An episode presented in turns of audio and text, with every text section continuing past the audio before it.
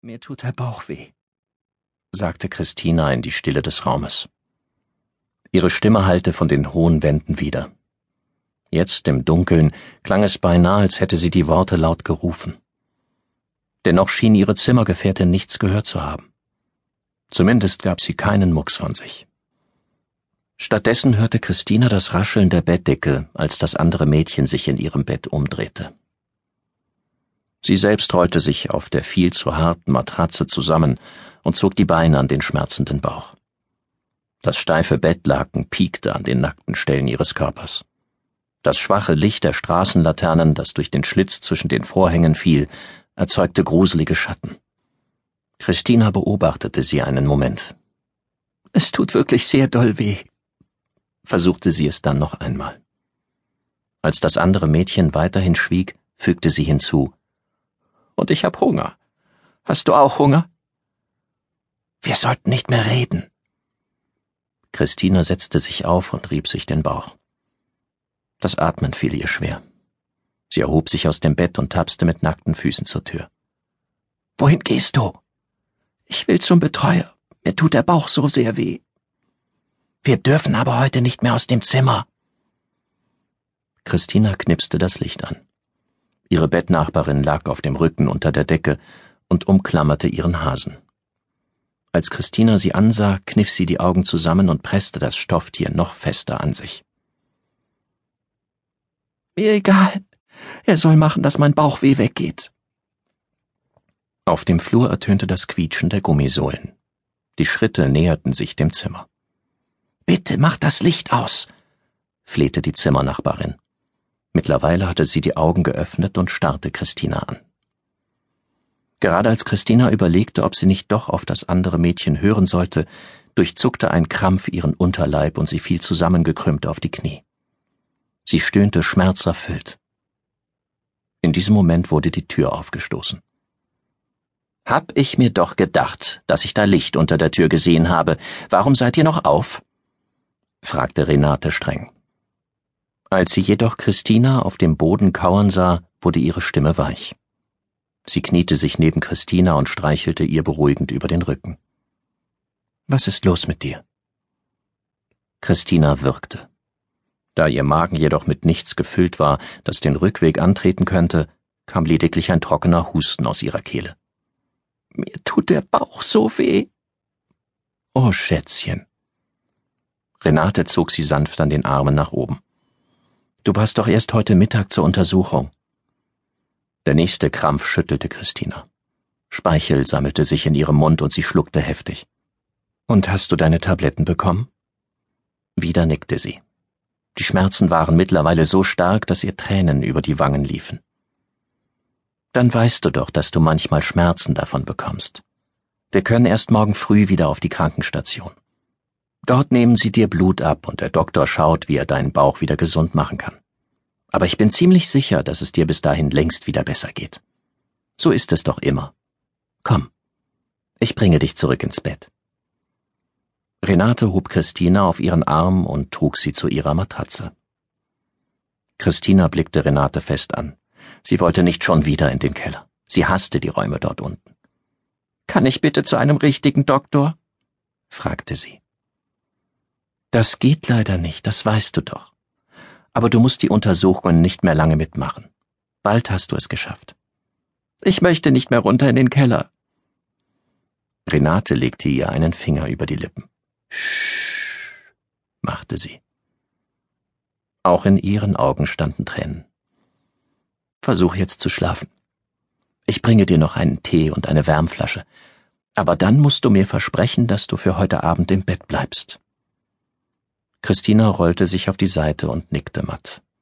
Als Renate das Zimmer verlassen hatte, weinte sie leise in die gestärkte Baumwolle ihres Kissens. Ungeduldig rührte Josie in ihrem Rest Milchschaum herum. Sie wartete bereits seit über einer Viertelstunde auf Dirk, der ihr am Telefon nicht hatte verraten wollen, weshalb er sie so dringend treffen musste. Der schon beim Servieren nur noch lauwarme Latte Macchiato konnte mittlerweile auch als Eiskaffee durchgehen. Bestell mir schon mal einen Kaffee, bin gleich da, lautete seine Nachricht auf ihrem Handy. Von wegen. Sie hätte es besser wissen sollen. Wenn es einen Menschen auf der Welt gab, der garantiert noch nie irgendwo pünktlich angekommen war, dann Dirk. Aber das war sein Problem, denn er musste den kalten Kaffee trinken. Und zwar ohne den Keks, den Josie liebte. Diesen hatte sie nämlich vor lauter Langeweile beim Warten schon gegessen. Josie winkte der Bedienung, um sich selbst einen neuen Latte zu bestellen, der sie hoffentlich wieder zumindest lauwarm erreichen würde. Anstatt der Kellnerin gesellte sich jedoch jemand anderes an ihren Tisch. Na sowas, du hier in Bornheim? Das ist doch gar nicht deine Ecke, sagte Manuela, ihre Arbeitskollegin. Ich warte auf einen Freund, der hier in der Gegend wohnt. Ein nervöses Lachen kroch Josies Kehle hinauf. Ihre Antwort entsprach nur teilweise der Wahrheit. Ja, sie wartete auf einen Freund, doch Dirk lebte gewiss nicht im trendigen und viel zu teuren Bornheim. Josie hatte diesen Ort ausgewählt, weil ihr Mann nicht wissen durfte, dass sie sich mit ihrem ältesten und besten Freund traf. In Bornheim, so hatte sie gehofft, würde sie niemandem begegnen, den sie kannte. Falsch gedacht. Durch irgendeinen ungünstigen Zufall tauchte ausgerechnet eine ihrer Kolleginnen hier auf. Ach, schade, sonst hätte ich mich gerade dazugesetzt. So wird es wohl doch nur ein To-Go für mich.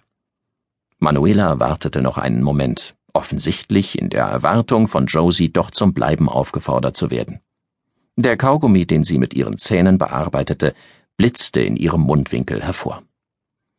Josie lächelte sie freundlich an.